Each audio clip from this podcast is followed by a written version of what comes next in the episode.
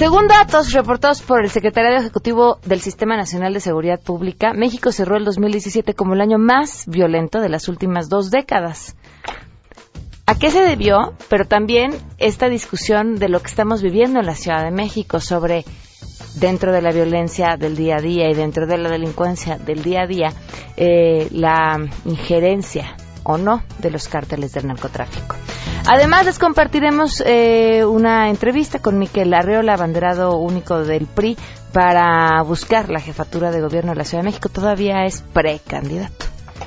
La ciudad no está administrada, no está gobernada, y eso nos pasa factura a todos.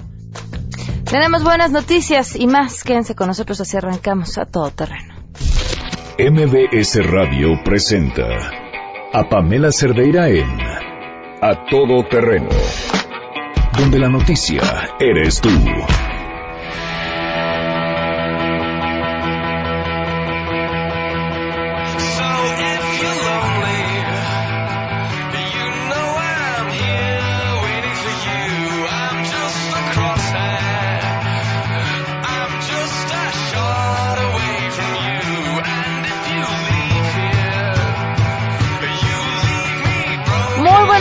Bienvenidos a Todo Terreno. Días, bueno, ya no tardes. Bienvenidos a Todo Terreno. Gracias por acompañarnos. El teléfono en cabina 5166125, el número de WhatsApp 5533329585 a todoterreno arroba mbs.com y en Twitter y en Facebook me encuentran como Pam Cerdeira. La pregunta del día es, ¿qué creen que sea el asunto más urgente por resolver en la Ciudad de México? Y esto nos contestará. Queremos conocer tu opinión a todo terreno que es el asunto más urgente que se tiene que resolver en la CDMX? Pues mejorar la seguridad para las colonias y delegaciones más como abandonadas por las autoridades. La gentrificación de los sectores más vulnerables de la población que solo impulsan la desigualdad. Yo creo que uno de los asuntos más urgentes a resolver es la inseguridad y también creo que sería importante resolver el problema del tráfico y la contaminación. Para mí lo más importante es la seguridad, porque teniendo seguridad aguantas todo, cualquier problema. Yo diría que el tráfico, por favor, urgente. Definitivamente el asunto más urgente es la seguridad.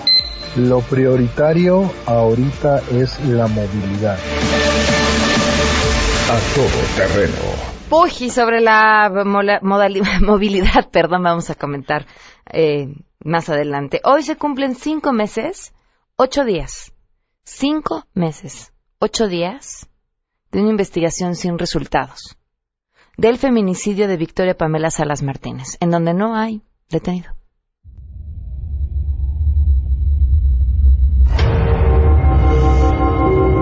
Y la secretaria dijo que no, que efectivamente ese papel no, no se había levantado. Una denuncia ese día y que ella estuvo de guardia y que le dijeron los policiales, bueno, entonces, ¿por qué aparece tu nombre acá? Dice, sí, está mi nombre, pero no está mi firma.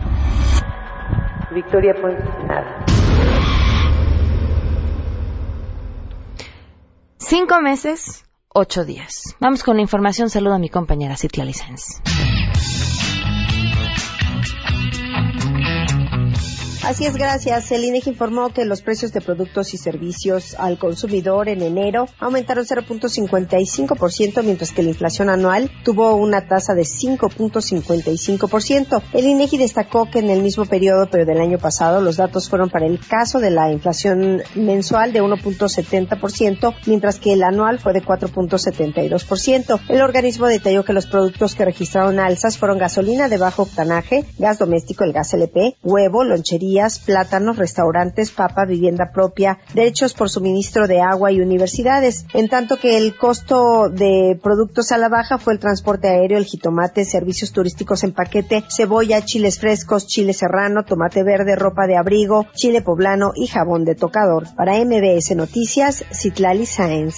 6.4 millones de mexicanos fueron colocados o recolocados en un puesto de trabajo en prácticamente cinco años. Del total, 2.37 millones tienen entre 16 y 29 años de edad. A través del programa de apoyo al empleo o de diversos servicios de orientación y vinculación laboral, la Secretaría del Trabajo y Previsión Social logró que 2.378.335 jóvenes tuvieran una ocupación remunerada. Así lo confirmó desde la Feria del Empleo en Saltillo, Coahuila, el secretario del Trabajo Roberto Campas Cifrián. Estos son empleos que tienen protecciones de ley, son empleos que cuentan con servicios de salud para el trabajador y su familia, son empleos que cuentan con un sistema de ahorro para el retiro, son empleos que cuentan con créditos para vivienda y créditos para el consumo. Con ese registro, sumadas las dos administraciones anteriores, hay que ponerle además otro medio millón y esos son los empleos que se habrán de haber creado en esta administración. Informó Rocío Méndez.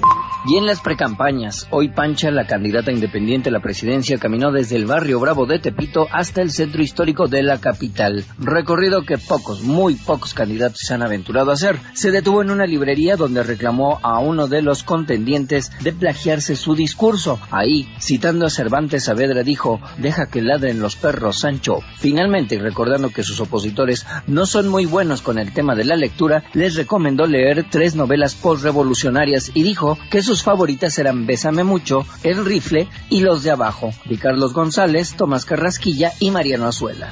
El jefe de gobierno de la Ciudad de México, Miguel Ángel Mancera, advirtió que de las 634 carpetas que se abrieron por delitos con arma de fuego el año pasado, solo en el 5% de los casos lograron prisión preventiva, es decir, 31 personas terminaron en la cárcel, por lo que reiteró su llamado para que a la brevedad la Cámara de Diputados apruebe penas más severas para la aportación de armas. En el reporte diario de acciones por el sismo aseguró que las personas que cometen delitos con armas de fuego saben que en cuestión de horas van a salir de prisión y solo es con pagar una fianza, por lo que pidió no cambiar el nuevo sistema de justicia penal, sino poner mayores candados. Comentarte que en esta conferencia de prensa Mancera aseguró que han insistido todo lo posible para que la Cámara de Diputados apruebe la reforma enviada por el Senado, pero los legisladores no le han dado continuidad incluso al exhorto que en su momento hiciera el Consejo Nacional de Seguridad, que aseguró que aún faltan medidas legales que permitan al país blindar de la entrada de armas que provienen de Estados Unidos. Reportó Ernestina Álvarez Guillén.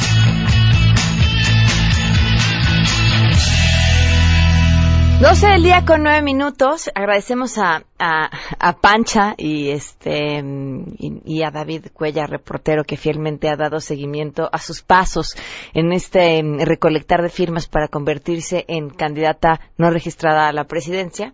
Este, porque nos han regalado un cachito de viernes todos los días al inicio del programa. Vamos con las buenas.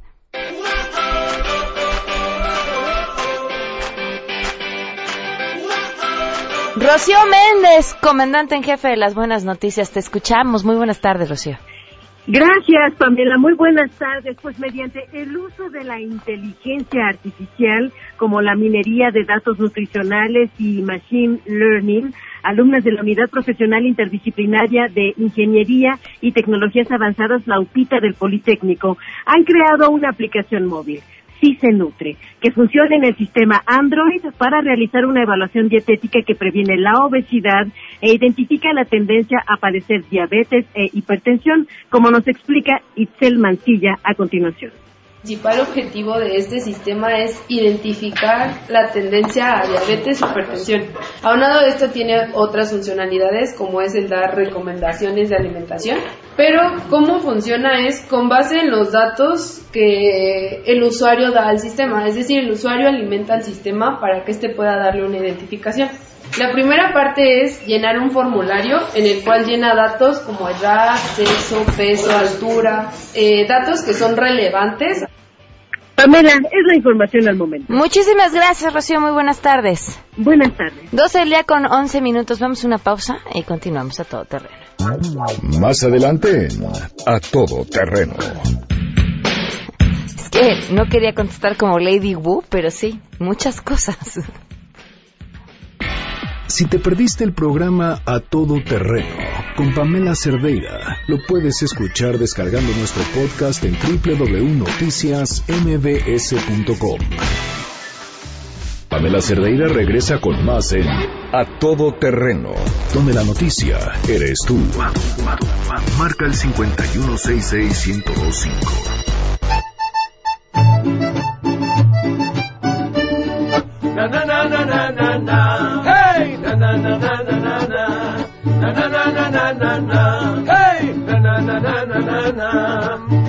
Independiente y va que vuela a presidente. Tu mejor amiga tu candidata y muy obediente. Es Pancha y viene a ganar sin hacer ninguna alianza. Ni un peso ella va a gastar así se gana la confianza. Con la frente en alto sin que tenga cola que le pise. Ella no es corrupta, es muy honesta, no le importa el chisme. Seguro ella va a ganar, es lo que dice la gente. Vamos todos a apoyar a Pacha para presidente.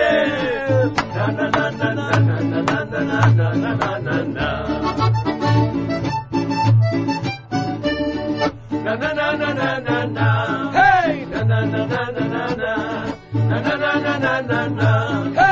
Yo con la pancha es el hashtag con el que pueden comentar y seguir la conversación o seguirla en Twitter, arroba pancha2018 o pancha presidenta en, Facebook. Ahí encontrarán todas sus actividades de campaña. Tuve la oportunidad de platicar con Miquel Arriola hace unos días, quien es precandidato del PRI eh, y busca la jefatura de gobierno en la Ciudad de México. Una entrevista, unos 20 minutos tuve la oportunidad de hacerlo, no les vamos a pasar los 20 minutos, pero sí una parte de esta entrevista. Y con la intención que tenemos con todos los precandidatos y eventual, eventuales candidatos es presentarles esto que hemos llamado sé lo que hiciste el sexenio pasado. Saber eh, pues en dónde han estado, qué han hecho, cuáles han sido sus pasos para tener un panorama eh, mejor sobre el personaje que se postula a, a un puesto.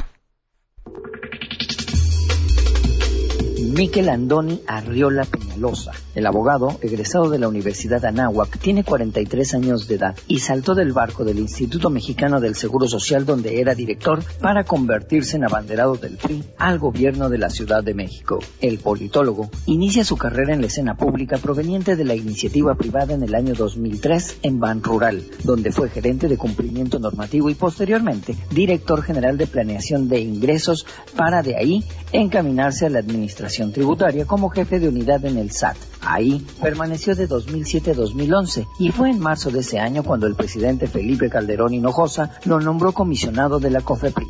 El también politólogo con maestría en Derecho por la Universidad de Chicago es de los contados funcionarios que fueron ratificados del sexenio pasado a la administración del presidente Peña. Adivina usted bien, el otro fue José Antonio Mid. Miquel Arreola, a su paso por la Comisión Federal para la Protección contra Riesgos Sanitarios, se ganó el mote de El Príncipe de las Industrias, pues a decir de diversas organizaciones no gubernamentales, es gracias a él que México en el 2014, ante la Organización Mundial de Comercio, abogó en contra de las etiquetas que alertaban explícitamente a los consumidores sobre el contenido de refrescos y productos chatarras. En esa misma dependencia le tocó acatar el fallo de la Suprema Corte de Justicia de la Nación sobre el uso medicinal de la marihuana. Así, el hijo de Salvador Arriola Berrenechea, actual secretario para la cooperación iberoamericana desde 2009 y actual embajador de México en Brasil, pasó de la COFEPRIS al Instituto Mexicano del Seguro Social. Ya instalado como director del IMSS, si bien logró que por primera vez este instituto no hiciera uso de sus reservas económicas y que se generara un superávit de 6.400 millones de pesos y la digitalización de la mayoría de los trámites de los derechohabientes, al brincar como candidato del PRI al gobierno de la ciudad, dejó pendientes la reconstrucción de cuatro de los ocho hospitales afectados tras el pasado sismo del 19 de septiembre, es decir, el Hospital General Regional 25 de Zaragoza, el 7 de Cuautla Morelos, el Hospital 32 de Villacuapa y 36 de San Alejandro, aún no ven cuándo volverán a abrir sus puertas. A pocos días de haber iniciado su campaña y tras un desangelado evento en Coajimalpa, el dirigente del PRI en la Ciudad de México, Erubiel Ávila, renunció tras asegurar que su partido no cuenta con liderazgos para llevar a cabo una campaña ganadora en la capital mexicana. Está con nosotros esta tarde Miquel Areola, precandidato del PRI al gobierno de la Ciudad de México. Gracias por estar con nosotros. Bienvenido. Pamela, muchas gracias. Encantado de estar aquí. ¿Por qué aventarte por la Ciudad de México en un por un partido que tiene un escenario complicado por el voto histórico de esta ciudad. Sí, fíjate, es paradójico, eh, Pamela. Eh, yo soy profesionista, servidor público de 16 años. Y a mí me gusta administrar las instituciones para cambiarlas, para que den mejores resultados. La ciudad no está administrada, no está gobernada, y eso nos pasa factura a todos. Y lo que hay que hacer con el gobierno, pues es hacer que sirva, primero que dé seguridad y después que preste buenos servicios. Y al, momento en que el PRI quita las, los candados para que entren ciudadanos a las candidaturas, ahí se me prende el primer foco. Y segundo, cuando mi jefe, amigo y colega y, compañero de mil batallas, Pepe Mif, pues es el precandidato a la presidencia. En ese momento yo, sin, dudarlo, pues platico con él y después eh, platico con el señor presidente para que me permitieran ser el precandidato. Y afortunadamente así ocurrió, pero con la simple y sencilla voluntad de transformar un gobierno que no sirve y que eso nos está afectando en servicios, en seguridad, como mucha de la gente que nos está escuchando se dará cuenta. ¿En, qué nos sirve esta, el gobierno de esta ciudad? Mira, un gobierno es un mecanismo inventado por el hombre. Primero para asegurarle que no va a haber violencia, eh, la seguridad. Ese es el primer eh, elemento que tiene que tener un gobierno. Y segundo, tiene que prestar servicios, financiado por los contribuyentes, por nosotros. Eh, primero, no hay una política de seguridad. Y hoy vemos con mucho dramatismo incrementos en todos los delitos. Estamos viendo mucho robo en el transporte público. Estamos viendo ya problemas también de narcomenudeo. Eh, la, estadística dice que el 86% de la gente en la ciudad se siente insegura. Y después tienes el otro lado de la seguridad, que es la impartición de justicia. Solamente 6 de cada 100 delitos se resuelven. Y esos estamos hablando de los que se denuncian. Denunciar un delito en una agencia del Ministerio Público en la ciudad es un verdadero reto. Si uno salva la vida o no es lesionado, el que va, se puede tardar días en que quede presentada la, averiguación previa. Eh, esto no solamente te lo dicen los ciudadanos de a pie, sino los dueños de negocios que para cobrar el seguro pues tienen que eh, presentar denuncias. Hay historias eh, tan, tan dramáticas donde se venden ya pues las averiguaciones para que se pueda cobrar el seguro vamos, es totalmente distinto de lo que debería de ser el sistema de justicia. A ver, ¿cómo resolverlo? Empecemos por el tema de la seguridad. Ahí te va. Creo que la prevención es algo que se puede explotar muchísimo y hoy hay tecnología. Vemos de experiencias de otras ciudades, por ejemplo, Londres no tenía un sistema de cámaras. Generó un sistema de cámaras más eh, alumbrado público en toda la ciudad. Aquí tenemos un sistema de cámaras. Sí, pero es insuficiente. Son apenas 15 mil.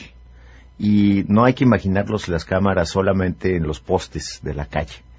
Hay que buscar cámaras en el transporte público, hay que buscar cámaras en lugares donde no necesariamente hay presencia de la policía, hay que buscar cámaras en los reclusorios.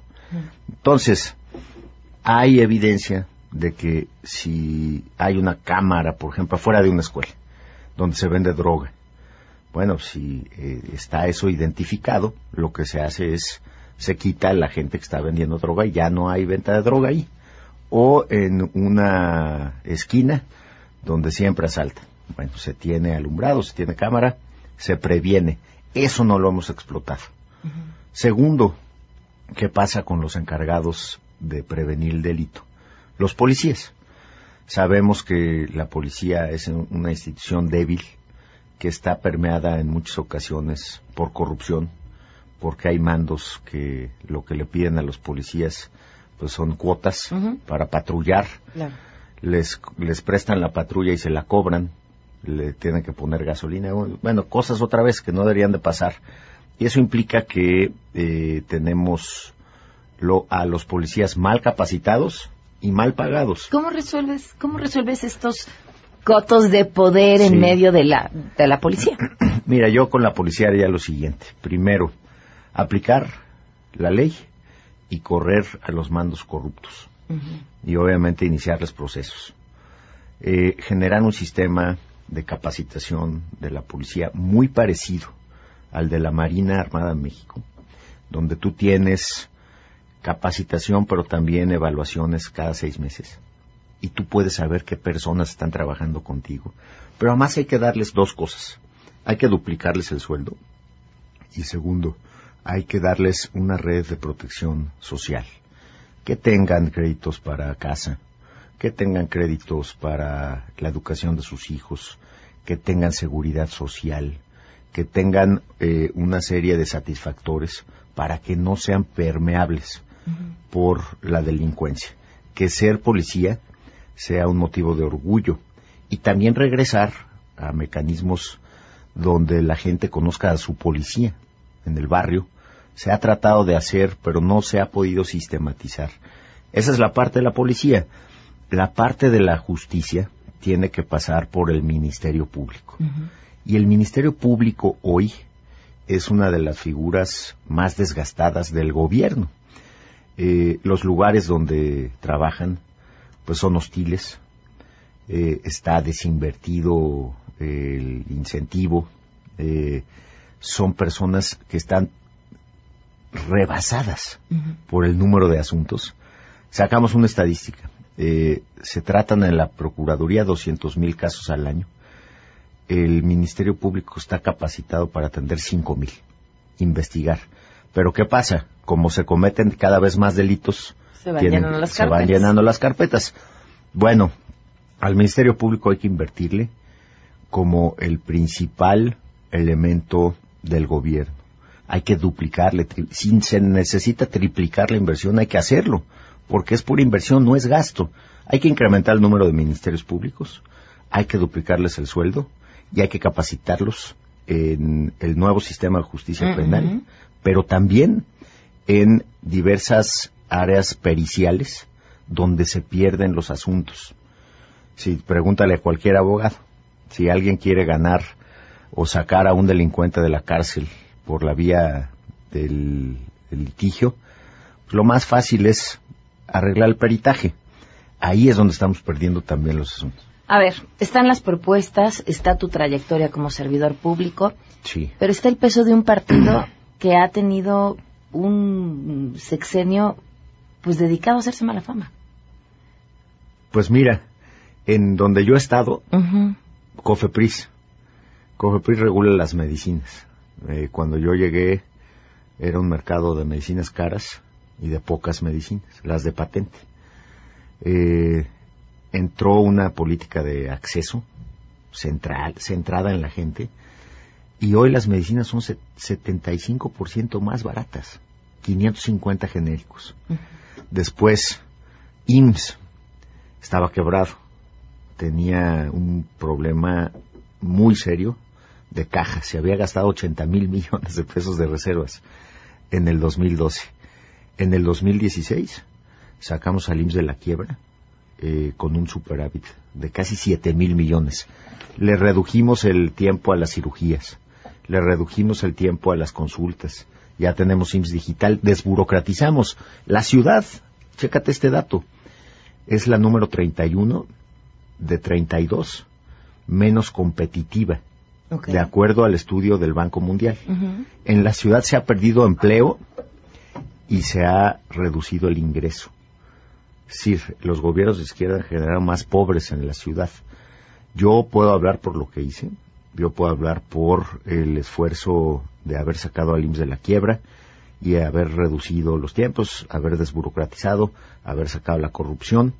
Entonces, y la otra, hoy donde, hoy la boleta, en el julio la boleta va a ser dos militantes contra un ciudadano, porque ve la trayectoria de Sheinbaum y de Barrales, pura militancia en los partidos, PRD, Morena, cuando ha habido eh, evaluaciones, vamos a decir Sheinbaum, fue la secretaria del Medio Ambiente, la responsable de los segundos pisos, por cierto, opacos, pero no hemos estado en los últimos 17 años por abajo de lo permisible por la norma de emisiones.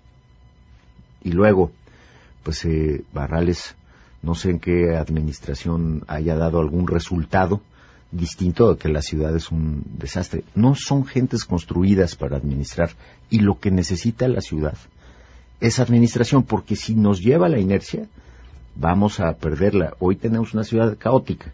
Necesitamos regresar al, or- al orden. Miquel, muchísimas gracias. Pamela, un placer. Muchas gracias. Pamela Cerdeira es a todo terreno. Síguenos en Twitter, arroba Pam Cerdeira. Regresamos. Pamela Cerdeira está de regreso en A Todo Terreno. Únete a nuestra comunidad en facebook.com, diagonal Pam Cerdeira. Continuamos.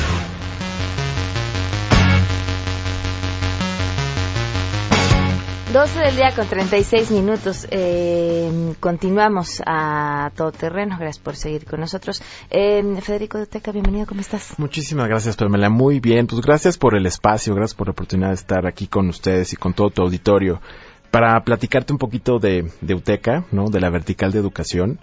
Eh, dentro de la vertical de educación tenemos obviamente la oferta tradicional, ¿no? Que son las licenciaturas eh, tal cual, y tenemos también la parte de eh, la oferta de educación ejecutiva, ¿no? En donde hablamos ahí eh, obviamente de cursos de desarrollo humano, cursos eh, cursos técnicos, etcétera. En esta ocasión, Pamela, eh, traemos un curso de desarrollo humano súper interesante, un curso que vamos a dar en UTECA el 23 de febrero. Eh, el curso se llama El manejo del estrés y para esto nos acompaña eh, Ana Cecilia Domínguez, que Ana- es licenciada en psicología con maestría en Nuestra y psicóloga. educativa. Bienvenida. Así es. Muchas gracias. Gracias por acompañarnos, Ana Cecilia. Eh, ¿De qué se trata? Bueno, ahorita que entres a explicarnos, quiero comentarle al público algo bien importante. El estrés detona gran parte de nuestros males, ¿no? No hay, no hay enfermedad que no empeore por el estrés. Tú Sí, claro. estás estresado, te bajan las defensas y una vez que te bajan las defensas, eres, bueno, pues lugar abierto para que entre cualquier clase de bicho, enfermedad y lo que sea. Por eso es importante manejarlo, pero cuéntanos cómo este curso puede ayudarnos a manejarlo. Lo acabas de explicar muy bien. Baja en el sentido de que bajan nuestras defensas cuando estamos sometidos a tanto estrés. Decíamos anteriormente, el estrés es una respuesta que tenemos a cualquier demanda. Todo pareciera que esto vi- vivimos como estrés, estrés, estrés, pero llega un punto que rebasa nuestras demandas. que nos empezamos a enfermar, que a lo mejor la respuesta que tenemos en cuestión de fisiológica, cognitivo, de pensamientos, que eh, uno a veces llama pensamientos intrusivos, ¿qué pasará si se hace, no se hace? Y si a lo mejor llego allá, eso es generado por situaciones demasiado estresantes. ¿Qué sería ya casi el grado extremo cuando yo empiezo las enfermedades? Cuando Claro. empiezo a somatizar, cuando empiezo a llevar al cuerpo y uno piensa, pues tienen raíz biológica, por supuesto, pero vienen de una raíz emocional, psicoemocional, que me va a impactar o ya sea en dermatitis, o ya sean colitis, o, o dolores de jaqueca, la migraña, que uno dice, a lo mejor no encuentra la raíz y dice, está en la parte de tanto presión que uno a lo largo de la vida o a lo largo del tiempo está demandando y demandando. Ah, y se puede aprender a controlar y a manejar, porque por los que vivimos en la Ciudad de México, vivimos en una ciudad donde nada más tienes que salir a la calle para empezar a estresarte. claro, se puede llegar. Hay técnicas que es lo que vamos a abordar en el curso. Te- hay una parte que estamos estructurando, dice las seis R's de- del manejo del estrés, donde metemos parte de técnicas de cognitivos, de relacionados con los pensamientos, técnicas de, de controlar la activación fisiológica, técnicas de relajación, técnicas de a lo mejor que me permite a mí ser activación motora, y eso nos implica que uno reduce el estrés. ¿Qué tiene que tener uno? Pues tener cierta continuidad en el proceso. En el curso vamos a abordar técnicas. Yo diría, es un curso, pero también vamos a verlo como una parte de taller. ¿Qué herramientas te vas a llevar para que tú en ciertas situaciones puedas manejar esa presión? No, hombre, controlar la presión es eh, tener el control de tu vida entera. Sí. Ya decíamos, hasta mejorar tu, o sea, mejorar tu salud, vaya, tiene, tiene un montón de aplicaciones. Sobre un tema del que, del que nunca nos enseñan absolutamente nada. El curso consta de cuatro sesiones. Así es, Pamela. Son cuatro sesiones de cuatro horas por sesión, empezando el 23 eh, de febrero. Ya casi, ok. Una vez por semana. Eh, Además, eh, déjame compartirte, Pamela, que a las personas que digan que escucharon eh, tu programa, les vamos a ofrecer un 25% de descuento eh, marcando al 5681-2087, 5681-2087. Pueden consultar la página también uteca.edu.mx, donde viene toda la información del curso, así como también mandarnos eh, un correo a cursos.uteca.edu.mx. Perfecto. ¿Me recuerdas el teléfono? 5681-2087. Perfecto. Pues muchas gracias a los dos. Mucho, mucha suerte a toda la gente que vaya. Aquí te vamos a mandar dos que tres miembros del equipo que les urge manejar el estrés. Vamos a una pausa. Gracias. Si te perdiste el programa A Todo Terreno con Pamela Cerdeira, lo puedes escuchar descargando nuestro podcast en www.noticiasmbs.com. Estamos de regreso. Síguenos en Twitter, arroba Pam Cerdeira, todo terreno, donde la noticia eres tú. Continuamos. 12 del día con 44 minutos. Continuamos a todo terreno. Gracias por seguir con nosotros. Bueno, pues apareció un cártel en eh, teoría, más bien un cartel en teoría del cártel Jalisco Nueva Generación anunciando su presencia en la Ciudad de México. Esto, por supuesto, provocó respuestas. La primera que tenemos es la del jefe de gobierno, Miguel Ángel Mancera, que dijo esto. La plática que tuve yo con el señor secretario de Gobernación eh, fue en ese sentido, en el sentido de que el único objetivo que se tiene en este momento que puede estar vinculado con temas de narcotráfico, modalidad narcomenudeo, es Tláhuac. Y Renato Sales eh, también habló sobre el tema y esto fue lo que dijo. Hasta este momento tenemos claro que existe un grupo de delincuencia organizada que actúa en Tláhuac y se sigue trabajando en lo que respecta a este grupo. No tenemos señales hasta este momento de la presencia operativa de este otro grupo al que se ha mencionado.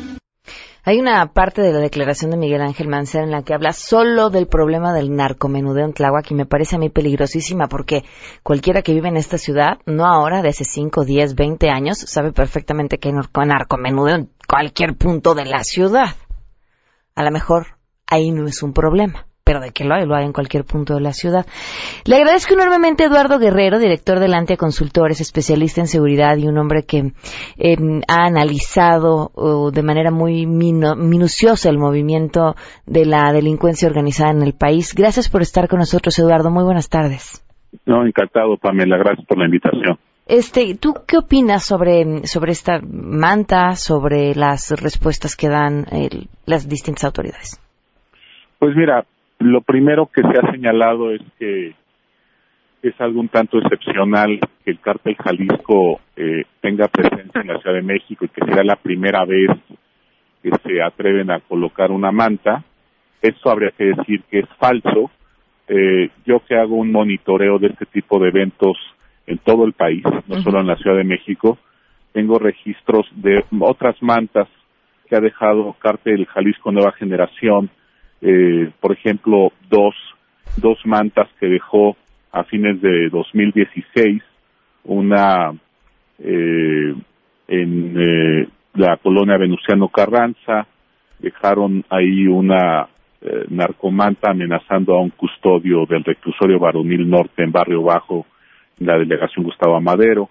El 16 de noviembre, también firmada por Cártel Jalisco Nueva Generación, se encontró una manta con amenazas en un kinder en Ermita Zaragoza, en la delegación Iztapalapa, donde amenazaban al subsecretario del sistema penitenciario de la Ciudad de México. Entonces, eh, lo primero que habría que decir, Pamela, es que esto no es nuevo, ya ha habido otras mantas de Cártel Jalisco, pero bueno, esta ha recibido como gran eh, visibilidad mediática y, ha sido ha merecido comentarios de las autoridades de Secretaría de Gobernación y del Gobierno de la Ciudad de México, pero no es algo excepcional. Eh, quizás tomó esto mucho revuelo porque el eh, secretario de Gobernación, Navarrete Frida, anunció hace unos pocos días que el cártel Jalisco Nueva Generación, el cual, por si no lo sabe el auditorio, es el cártel más relevante que hay en México junto con el cártel del Pacífico o cártel de Sinaloa, estos dos cárteles se dedican a exportar droga a Estados Unidos, son cárteles muy prósperos y tienen presencia casi en todo el país. Eh, el, el, el, secretario de Gobernación mencionó que este cártel Jalisco, por ser muy violento, iba a ser atacado y desarticulado por el gobierno federal durante el resto de la administración, que se iba a convertir como en un foco de atención especial del gobierno federal. Quizás este hecho, Pamela, eh, fue el que le, pues, le puso, digamos, especial eh, relevancia al hecho de que unos pocos días después se encuentre una narcomanta de cártel Jalisco, ¿no? Ahora, tenemos también la postura del jefe de gobierno de la Ciudad de México, que ha afirmado durante los últimos años que en el, eh, la Ciudad de México no existe el crimen organizado.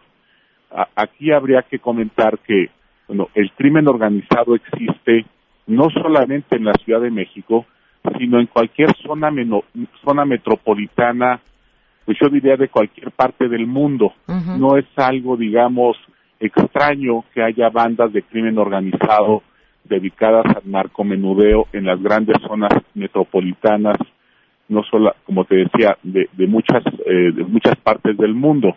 Este, lo que quizás ha eh, querido decir el, eh, el jefe de gobierno Mancera es que en la Ciudad de México no operan los cárteles uh -huh. de manera tan agresiva como operan, digamos, en Chihuahua, en Baja California, en Sinaloa.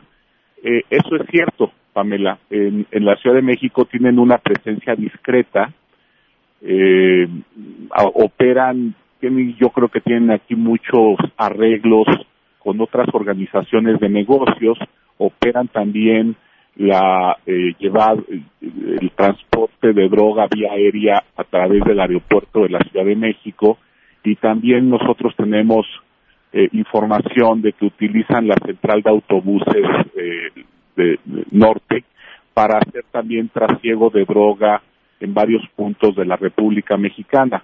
Pero sí es una presencia discreta, porque en la Ciudad de México, pues si, si quisieran operar como operan en otras ciudades del país, pues rápidamente serían detectados, porque en la Ciudad de México tenemos muchísimos policías, tenemos un superávit policial tremendo, y este son muy cuidadosos los cárteles de no operar eh, de manera digamos visible o escandalosa en la Ciudad de México. Lo que tenemos en la Ciudad de México, Pamela, no son eh, digamos la operación de cárteles, sino la operación de mafias. Eh, estos son otros grupos distintos que no se dedican a la exportación de drogas, sino se dedican más bien a extorsionar comerciantes, al secuestro, y al narcomenudeo. Aquí en México tenemos ese tipo de, de mafias. Yo tengo contabilizadas ocho mafias de estas que están lideradas por dos organizaciones. Una que se hace llamar Cártel de Tláhuac, no es realmente un cártel, uh -huh. es, es, más bien una mafia, pero ellos se hacen llamar Cártel de Tláhuac. Y la otra organización muy importante es la Unión Pepito, eh, estas dos organizaciones, digamos, eh, en buena medida son las que tienen más presencia y están constantemente chocando y teniendo enfrentamientos para ver dónde tienen más presencia y conquistan nuevos puntos para la venta de droga o para extorsionar comerciantes. Y es justamente esta pelea la que yo creo que está relacionada con la manta de Cártel Jalisco es posible que una de las dos organizaciones haya tenido contacto con Cártel Jalisco y quizás el Cártel Jalisco le haya brindado el apoyo a una de estas dos para luchar con la otra y hayan y por eso esté la la manta que apareció en la delegación Álvaro Obregón. En esa manta básicamente lo que se dice es que van a ir contra un, capi, un capo que se llama Hugo o Huguito, que es una persona, es uno de los líderes de la Unión Pepito y que este, lo van a sacar de su operación en el Pedregal de Santo Domingo, eh, delegación Coyoacán. Eh, y Pues básicamente aquí lo que pienso es que el cártel de Tláhuac, eh, que tiene que se ha expandido recientemente en el sur de la ciudad, tiene operación en Ciudad Universitaria y en este Pedregal de Santo Domingo que está al lado de Ciudad Universitaria, pues está siendo ahora tratado, está confrontándose con Unión Pepito y con sus facciones. Unión Tepito tiene varios, varias organizaciones que lo componen y entonces eh, este enfrentamiento es eh, la- la- las narcomantas Pamela se utilizan pues para lanzar amenazas para dar a conocer el nombre de una organización en una zona y es posible si no se actúa oportunamente que en los próximos días veamos varias ejecuciones en el Pedregal de Santo Domingo. De hecho, esa colonia es una de las que registran más ejecuciones en la Ciudad de México. Y bueno, lo que quizás deba hacer eh, las autoridades de la Ciudad de México es blindar eh, temporalmente esa colonia para evitar que vaya a haber asesinatos eh, en los próximos días y, y tratar de contenerlos de manera inmediata porque lo que sucede Pamela es que cuando empieza a suscitarse este tipo de violencia en algunas colonias de la ciudad y no se reacciona oportunamente, entonces empieza a expandirse la violencia a otras colonias. Por eso es tan importante que el gobierno este, reaccione oportunamente. Pues bueno, ya para terminar, Pamela, este, eh, yo resumiría esto de la siguiente manera. Efectivamente, hay una manta de, apareció esta manta, eh, no es algo excepcional que aparezcan mantas firmadas por el cártel Jalisco, y también esto hay que tomarlo con mucha reserva porque a veces las organizaciones rivales, las que quieren perjudicar a una organización, colocan mantas supuestamente firmadas por la organización, pero son de carácter apócrifo, simplemente para deteriorar la imagen de la organización enemiga. Entonces también es posible que esta manta sea apócrifa y que simplemente esté el enemigo de un enemigo de Cártel Jalisco tratando de digamos eh, publicitar su presencia de manera falsa simplemente para desprestigiarlo, para hacerla aparecer como una organización violenta, cuando Cártel Jalisco simplemente tiene quiere estar eh, de manera discreta, digamos, en la Ciudad de México. Sería el, el primer punto. El segundo punto es que las luchas que hay, la violencia que hay en la Ciudad de México, es, es entre grupos mafiosos, no es entre cárteles grandotes que tenemos en, en- el resto del país. Y estas organizaciones sí se han peleado en los últimos meses varias eh, colonias, son sobre todo la Unión Tepito y el cártel de Tláhuac, y digamos, es posible que Cártel Jalisco se haya alineado con alguna de las dos, está apoyando a una de las dos en esta pelea por algunas zonas, eh, y pues esta colonia eh, es mm, un centro de operación del crimen organizado en la capital, Pedregal, Santo Domingo, como te mencioné, eh, y como cártel de Tláhuac acaba, parece que en los últimos días sí recibió un golpe muy fuerte de las autoridades de la capital y desplazaron su operación de ciudad universitaria, es posible entonces que se hayan movido al Pedregal de Santo Domingo, eso no le haya gustado a la Unión Tepito y entonces los haya amenazado con esta manda, manta, pero más bien poniendo en la manta cártel Jalisco para mandar un mensaje más contundente y tratar de intimidar a los de cártel de Tláhuac para que se vayan pronto de- del Pedregal de Santo Domingo. Yo, en fin, es, es mucha información en, en poco tiempo, pero espero que más o menos haya dado una idea de cómo están las cosas. Muchísima, muchísima idea. Te agradezco enormemente, Eduardo Guerrero. Eh, Gracias por esta información y ojalá nos puedas acompañar más adelante. Encantado, con mucho gusto, Pamela. Gracias, muy buenas tardes. 12 con 57, rápido, antes de irnos, los piojos. y saben que es un problema. Eh, pero ojalá todo se pudiera resolver como se resuelve el problema de los piojos. En tres pasos pueden acabar con ellos con Herclean. Paso uno, se ponen el shampoo en el pelo seco, lo dejan 10 minutos y lo enjuagan. Después, paso dos, usan su peine especial quitaliendres. Y paso tres, para evitar recontagiarse, todos los días usan Herclean spray repelente que evita eh, a los piojos hasta por 8 horas. Y así Herclean a piojos y liendres pone fin. Adiós. Está de maíz, tiro, lo tiro, tiro, tiro, tiro, lo tiro, tiro, liro, la. Ya viene Panchi sin mucha propaganda, no hay nadie que le pare, seguro va a ganar. Buenas propuestas y sin gasolinazos, ella promete un cambio que rabia les dará. No necesita tener ningún... MBS Radio presentó a Pamela Cerdeira en A Todo Terreno. Te esperamos en la siguiente emisión, A Todo Terreno, donde la noticia eres tú. MBS Radio, en entretenimiento, estamos contigo.